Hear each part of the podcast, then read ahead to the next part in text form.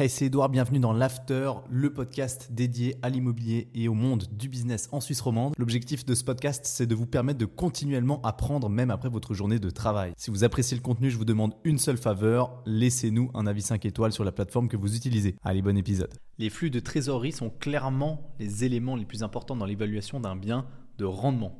Je l'ai souvent répété, un bien immobilier de rendement est valorisé uniquement par l'argent qu'il est capable de générer.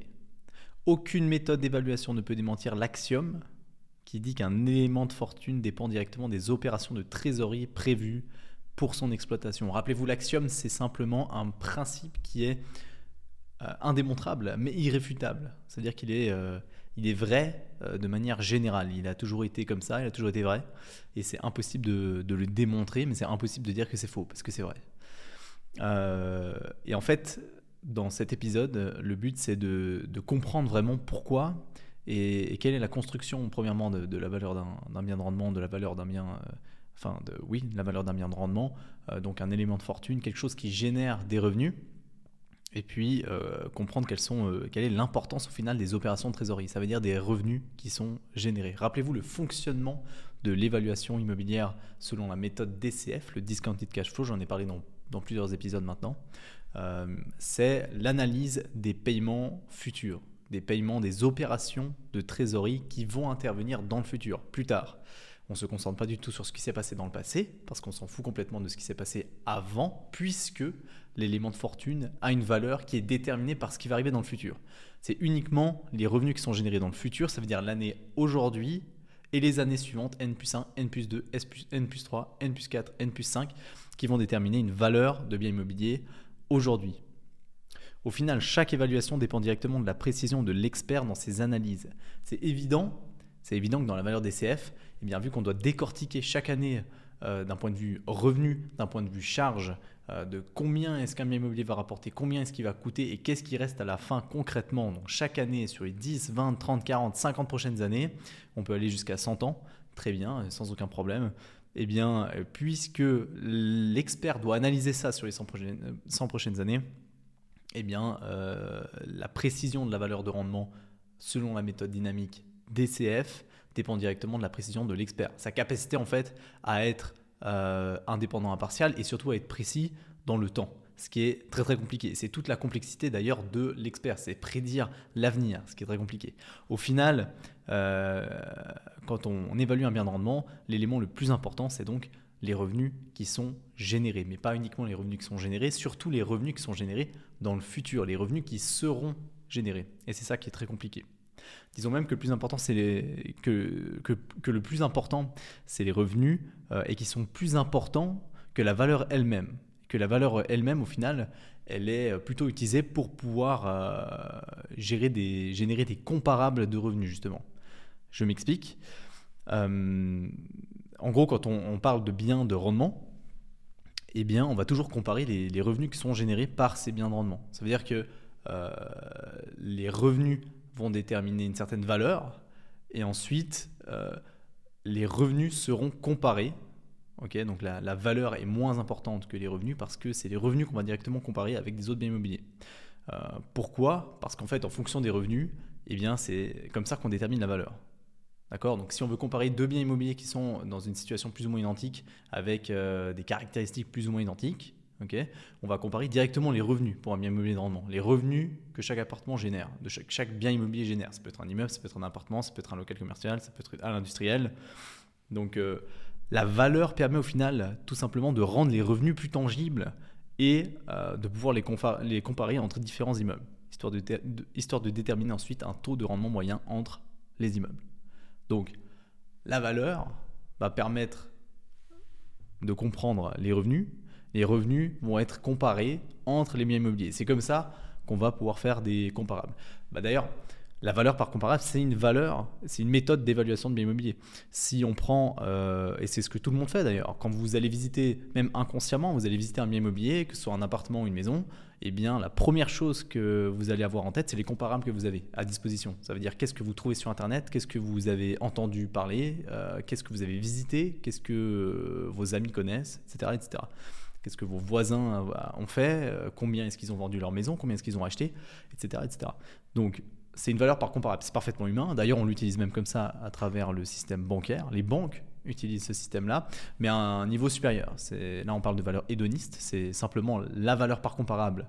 C'est identique, hein, le système, sauf que eux sont basés sur une base de données beaucoup plus importante. Voilà. Donc, c'est plus une valeur, au final, mathématique, statistique, de comparaison entre différents biens immobiliers qui ont des critères comparables avec mais une base de données importante de transactions historiques. Voilà. Puis en fonction de ça, on peut déterminer une valeur. Ça, c'est la valeur hédoniste. C'est une valeur statistique. Et la valeur par comparable, c'est plutôt l'humain qui le fait. C'est simplement les comparaisons qu'il a en tête, qu'il voit, qu'il peut percevoir directement sur le marché. Et en fait, la valeur de rendement, c'est exactement la même chose, sauf que au lieu de comparer la valeur, la valeur de rendement elle-même et de dire cet immeuble-là, euh, il vaut tant, cet immeuble-là, il vaut tant, on va dire cet immeuble locatif-là, eh bien, il génère tant de revenus et cet immeuble locatif-là, le voisin, génère aussi tant de revenus. Et, c'est ça qui est très intéressant. Donc, la structure, au final, le système est identique, très similaire par rapport à un bien de jouissance, une maison, un appartement, mais la comparaison, elle est différente. C'est-à-dire qu'on ne compare pas la valeur, on compare directement les euh, revenus. La seule et unique raison pour laquelle nous actualisons les valeurs futures, c'est parce que c'est aujourd'hui que le propriétaire doit prendre une décision. Donc ça, maintenant, j'en ai parlé tout à l'heure, les revenus les plus importants, c'est les revenus qui sont générés dans le futur. Ça, c'est logique. Euh, parce que euh, n'exploite pas un bien immobilier dans le passé, on exploite un bien immobilier dans le futur. Et donc, si on en revient à la valeur de rendement, quand on y pense, l'évaluateur est obligé de se débrouiller pour déterminer la valeur future plutôt que la valeur actuelle, parce que le bien immobilier sera exploité dans le futur il ne peut pas attendre que le futur soit présent, en gros. Donc ça veut dire que, euh, et c'est ça qui est intéressant, la valeur la plus pertinente au final d'un bien de rendement, c'est la valeur future. C'est les revenus qui sont futurs. Mais donc pour l'acheteur dans sa tête, ce qui est important, ce, qui, à quoi il pense quand il achète, c'est les revenus qui sont futurs. Donc en fait, il, il pense immédiatement à une valeur future alors qu'il achète aujourd'hui. Et ça, c'est pour la simple et bonne raison que vu qu'on exploite dans le futur, et en fait, c'est qu'une question de, de, temps. Le, temps n'avance que dans l'avant, dans le futur, et ne, ne, ne, va jamais dans le sens du passé. C'est logique. Hein. Euh, et donc, à cause de ça, bah, on se projette immédiatement dans le futur. Et vu qu'on se projette immédiatement dans le futur, au final, la valeur de rendement actuelle, donc la valeur de rendement qu'on détermine aujourd'hui, ça veut dire typiquement la valeur des CF, j'ai expliqué, hein, c'est des revenus qui sont générés dans le futur, année par année, année par année dans le futur, qu'on actualise aujourd'hui. on les ramène à aujourd'hui pour déterminer une valeur aujourd'hui. Mais la seule et unique raison pour laquelle on fait ça, eh bien, c'est uniquement parce que l'acheteur ou le vendeur doit prendre une décision aujourd'hui de vendre ou d'acheter. Mais c'est l'unique et seule raison. Parce que à partir du moment où il a pris la décision d'acheter ou de vendre, immédiatement, la valeur actuelle à laquelle il a acheté ou vendu, elle est plus d'actualité parce qu'elle est dans le passé. Et euh, donc ça c'est très intéressant avec euh, l'immobilier. Et puis euh, ça rend le travail encore un petit peu plus compliqué de l'expert dans, dans l'expertise. Et d'ailleurs on l'a vu de manière encore plus accélérée ces dernières années. et ça vous est peut-être déjà arrivé en visitant un appartement, en visitant un bien immobilier. Mais le vendeur, très souvent, part du principe que il fixe un prix en anticipant un peu ce qui arrive dans le futur. Ça veut dire que vu que l'immobilier fait que de monter en Suisse, vu que depuis des dizaines et des dizaines d'années, les prix de l'immobilier font que de monter, eh bien, euh, le vendeur, immédiatement, euh, quand il détermine un prix de vente, il part du principe que de toute façon, l'acheteur va faire une bonne affaire parce que le prix va monter.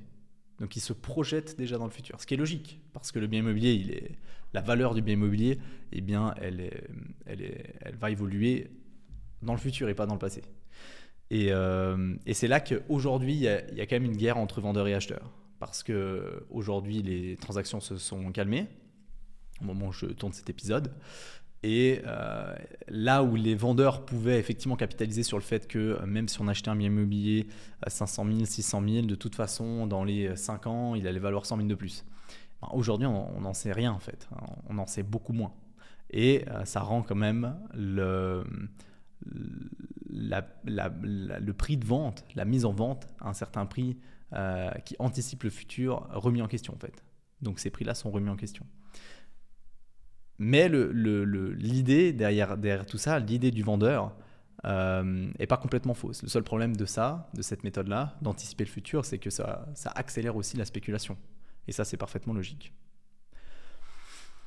Dans les calculs de rendement, même si on compare et estime l'état locatif futur et son évolution, le taux d'intérêt reste toujours constant. Et ça, dans l'expertise d'un bien immobilier de rendement, dans la méthode de euh, valorisation d'un bien immobilier de, de rendement, c'est vrai que quand on y pense, souvent on adapte le loyer parce qu'on sait que le loyer va évoluer dans le temps. Par contre, le taux d'intérêt, on ne l'adapte pas. Et ça, c'est quand même intéressant parce que si on, construit, si on, si on, démolit un petit peu la valeur de rendement, les deux euh, notions principales de la valeur de rendement, enfin les, deux, les deux chiffres, les deux variables tout court qui définissent la valeur de rendement, c'est un, l'état locatif, ça veut dire les revenus qui sont générés, et deux, c'est le taux d'intérêt de base, ça veut dire le rendement qui est attendu par le marché. Et si on part du principe qu'on fait une valeur de rendement dans le futur, certes, on peut anticiper une évolution de la valeur de rendement, par exemple avec la méthode euh, DCF, Discounted Cash Flow, donc méthode dynamique, où on va couper chaque année et analyser chaque année future. Euh, le taux d'intérêt de base, il est identique. Il est gardé identique. Et c'est bête.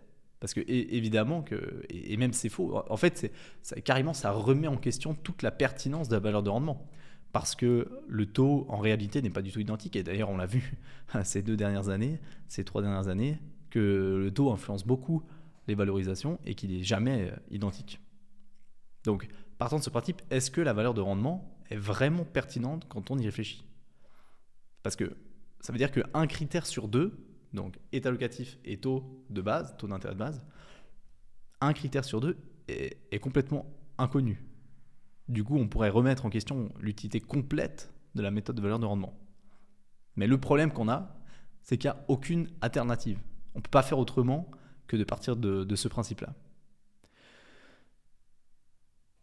Et d'ailleurs, aujourd'hui, les valeurs ont été euh, modifiées. Euh, enfin, les, les, valeurs de rendement surtout ont été modifiées. Alors certes, ça touche peu les appartements, euh, les petits appartements, les petits propriétaires. Enfin, ça touche beaucoup moins parce qu'il y a eu beaucoup moins d'excès. Mais l'évolution du taux d'intérêt, et surtout le taux d'intérêt négatif, qui a forcément poussé les gros institutionnels à investir massivement de l'argent parce qu'ils payaient pour avoir du cash à la banque. Euh, donc ils voulaient absolument sortir ce cash, donc ils devaient acheter.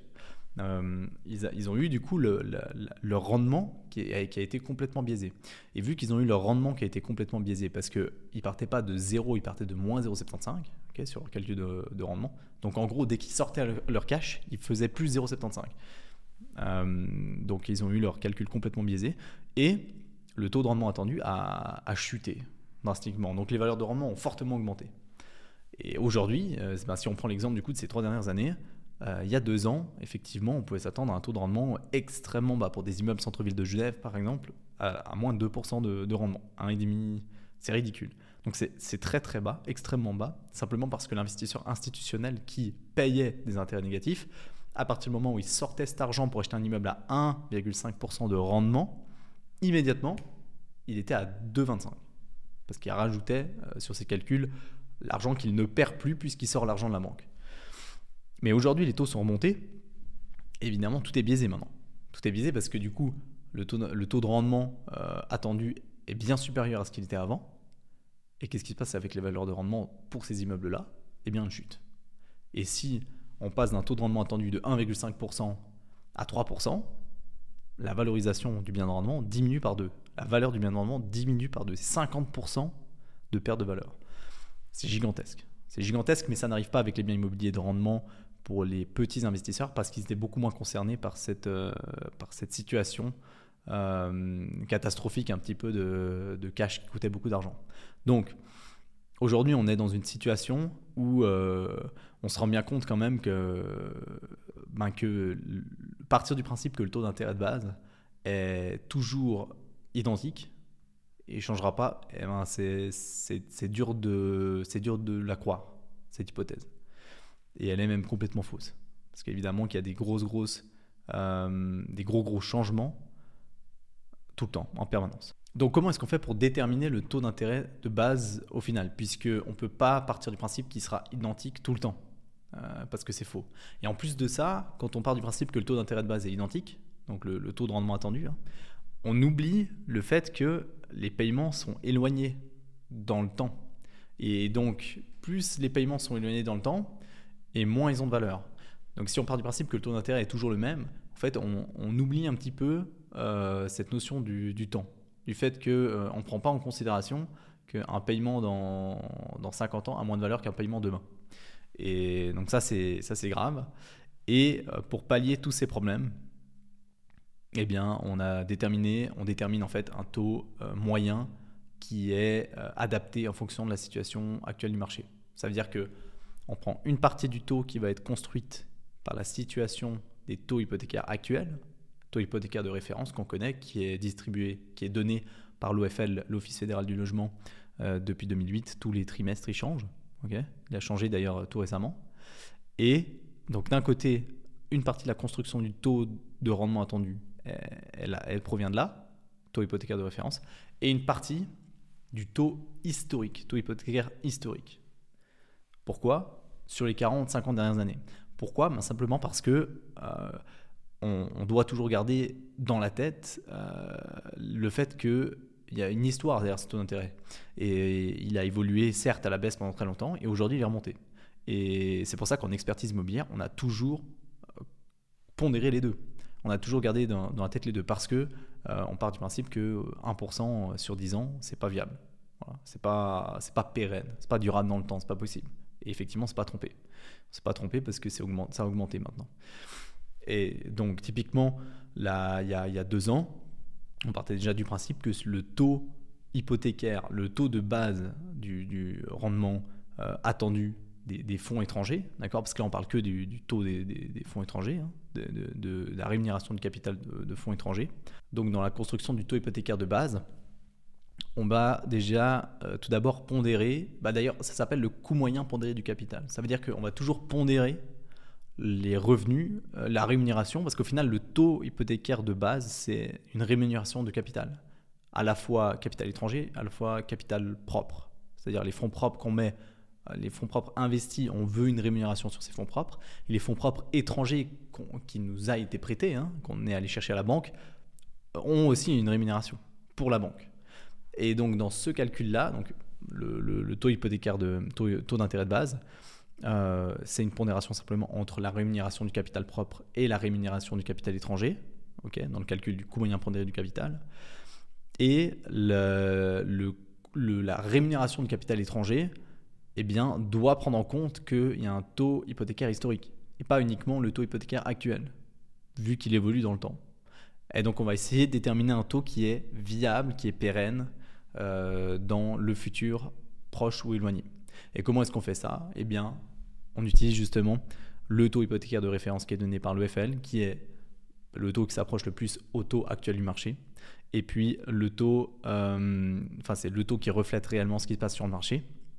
Et puis le taux hypothécaire de, référence moyen sur les 40 dernières années. Donc typiquement, euh, il y a deux ans, là où les taux étaient extrêmement bas, de l'ordre de 0,8, 1%, euh, sur les, prêts, la rémunération de capital étranger, donc les prêts de la banque, les prêts hypothécaires de la banque, euh, eh bien, en expertise immobilière, on partait quand même du principe que la rémunération du capital étranger était de l'ordre, ça dépend de l'affectation du bâtiment, mais de l'ordre de 3%. C'est-à-dire simplement une, pondération entre, entre les 1,25 de l'OFL qui, qui était en vigueur à ce moment-là, 1,25%, et puis les 4%, 4,5% qui est le taux hypothécaire moyen sur les 40-50 euh, dernières années. Et donc si on pondère ces deux-là, on arrive à 2,93% de taux hypothécaire euh, pérenne, qu'on qualifie de pérenne. Alors de nouveau, ça reste un petit peu euh, subjectif, mais euh, c'est quand même beaucoup plus réaliste que de partir du, principe que les taux aujourd'hui ne changeront jamais. Et ce taux-là est considéré comme pérenne. Et ça veut dire qu'on va pouvoir l'utiliser dans le calcul du rendement. Et ce taux-là prend en considération le fait que bah, le taux dans le futur va évoluer et puis que on, va essayer de on va essayer d'ajuster au maximum aujourd'hui la valeur actuelle en fonction de ce qui va se passer dans le futur. Typiquement, quand les taux, euh, hypothécaires de, référence, par exemple le taux hypothécaire de référence est très très élevé parce que les taux réalisés sur le marché sont très élevés à l'instant T, imaginons qu'il soit à 8 aujourd'hui ou 9, eh bien, on partirait pas du principe que la rémunération du capital étranger à long terme, de manière pérenne, est à neuf. On partirait plutôt du principe que de nouveau, on irait pondérer les taux actuels avec la moyenne des taux historiques. Donc, on ferait une pondération simplement entre 8-9%, ce qui serait réalisé aujourd'hui, et puis 4% ou 4,5%, ce qui est la moyenne sur les 40 dernières années. Et ça, ça nous donnerait, un taux de rémunération moyen du capital étranger sur le long terme. Voilà, c'est comme ça qu'on l'a fait, d'ailleurs pendant deux ans. Donc, euh, euh, au final, euh, cette, cette, hausse du taux d'intérêt a été anticipée dans la méthode d'expertise si ça a été réalisé correctement. Voilà, donc c'est ça la construction du CMPC, le coût moyen pondéré du capital, et c'est comme ça qu'on va déterminer le taux d'intérêt utilisé pour la rémunération des capitaux étrangers comme des capitaux propres. Maintenant, c'est clair que ça demande un petit peu de connaissance quand même du marché, ça demande un petit peu de connaissance du monde, de l'expertise immobilière, euh, et, voilà, tout le monde n'est pas à même de, comprendre réellement comment se structure ce taux, et on ne peut pas partir du principe que euh, le taux est de, 4%, de 3%, parce qu'on a décidé que c'était comme ça.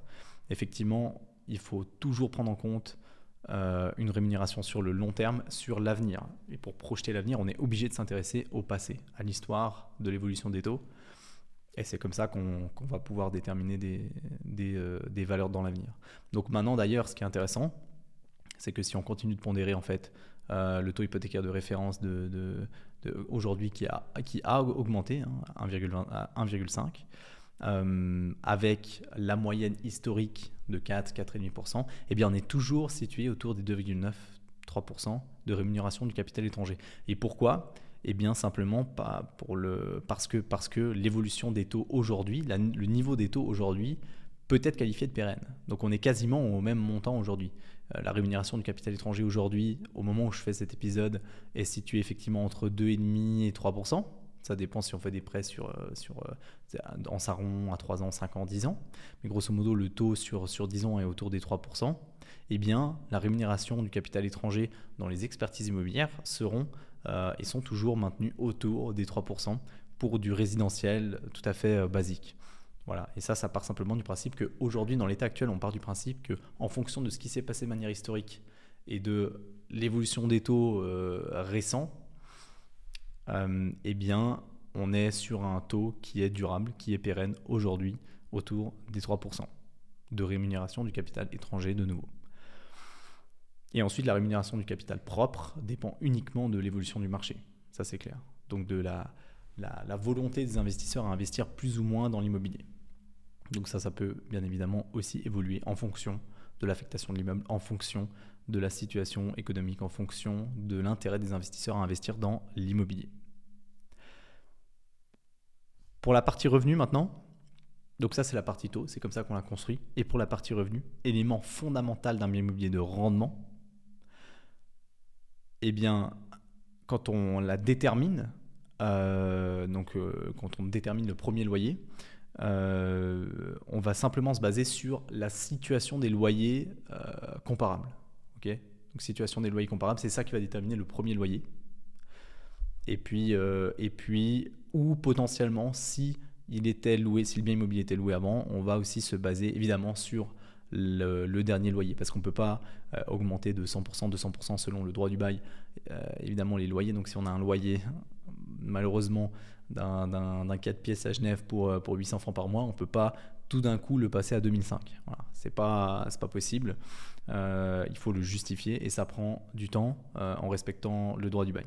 Donc voilà, il y a deux manières de, fixer le loyer. C'est soit en fonction de l'ancien loyer qu'il y avait avant, et s'il est très très faible, eh bien, on ne peut pas simplement le doubler ou le tripler. Et puis, euh, ou alors c'est la situation des loyers actuels, donc c'est la situation des marchés par comparable. Donc autant les taux euh, vont se baser sur une histoire d'avant qui va projeter l'avenir, ok? Autant les loyers, c'est pas vraiment ça. C'est soit le dernier loyer qui va déterminer aujourd'hui le loyer qu'on doit, doit, doit fixer, ou alors c'est la situation actuelle du marché euh, locatif des, loyers. Et pour l'évolution future des loyers, donc ça on l'utilise évidemment dans, dans l'évaluation dynamique hein, des biens immobiliers, sur les revenus qui vont être générés dans le futur chaque année, et eh bien là on va adapter le loyer en fonction du droit du bail. Ça veut dire en fonction de l'évolution euh, des charges ou l'évolution ou des travaux qui sont réalisés, ou voilà, on a des méthodes de calcul maintenant.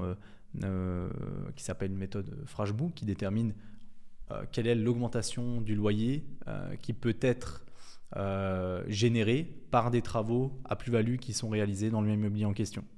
Voilà, donc là, il y a des, il y a des méthodes d'augmentation de loyer, ou alors encore euh, l'évolution du taux hypothécaire de référence, l'évolution de l'indice suisse des prix à la consommation, l'évolution des charges pour le propriétaire direct. donc c'est des choses aujourd'hui qui sont répercutées sur les loyers. Euh, aujourd'hui, le taux hypothécaire de référence a augmenté, donc euh, oui, les loyers sont impactés. L'inflation est de retour, donc oui, les loyers sont impactés. ils sont impactés pas à 100% de l'évolution euh, de l'indice suisse des prix à la consommation, mais à 40%, mais ils sont quand même impactés. Et puis, on a l'évolution aussi également haussière des, des, charges pour les propriétaires, des charges de manière générale, donc des loyers également. Voilà. Donc, c'est comme ça qu'on va déterminer en fait les deux valeurs les plus importantes dans la construction d'une valeur de rendement. Et puis, euh, tout ça pour dire que toujours, ce qui reste le plus euh, fondamental, le plus important pour un bien de rendement, rappelez-vous toujours, c'est la génération de revenus. Donc c'est les revenus qui sont générés par le bien immobilier en question. Et puis on a ces deux facteurs-là qui déterminent la valeur d'un bien de rendement, c'est les revenus, l'état locatif, et puis le taux d'intérêt. On a des méthodes pour les calculer et les rendre pérennes dans le temps. Et euh, ça, ma foi, c'est euh, le professionnalisme de l'expert et son expérience de, qui vont lui permettre de déterminer des valeurs les plus précises possible.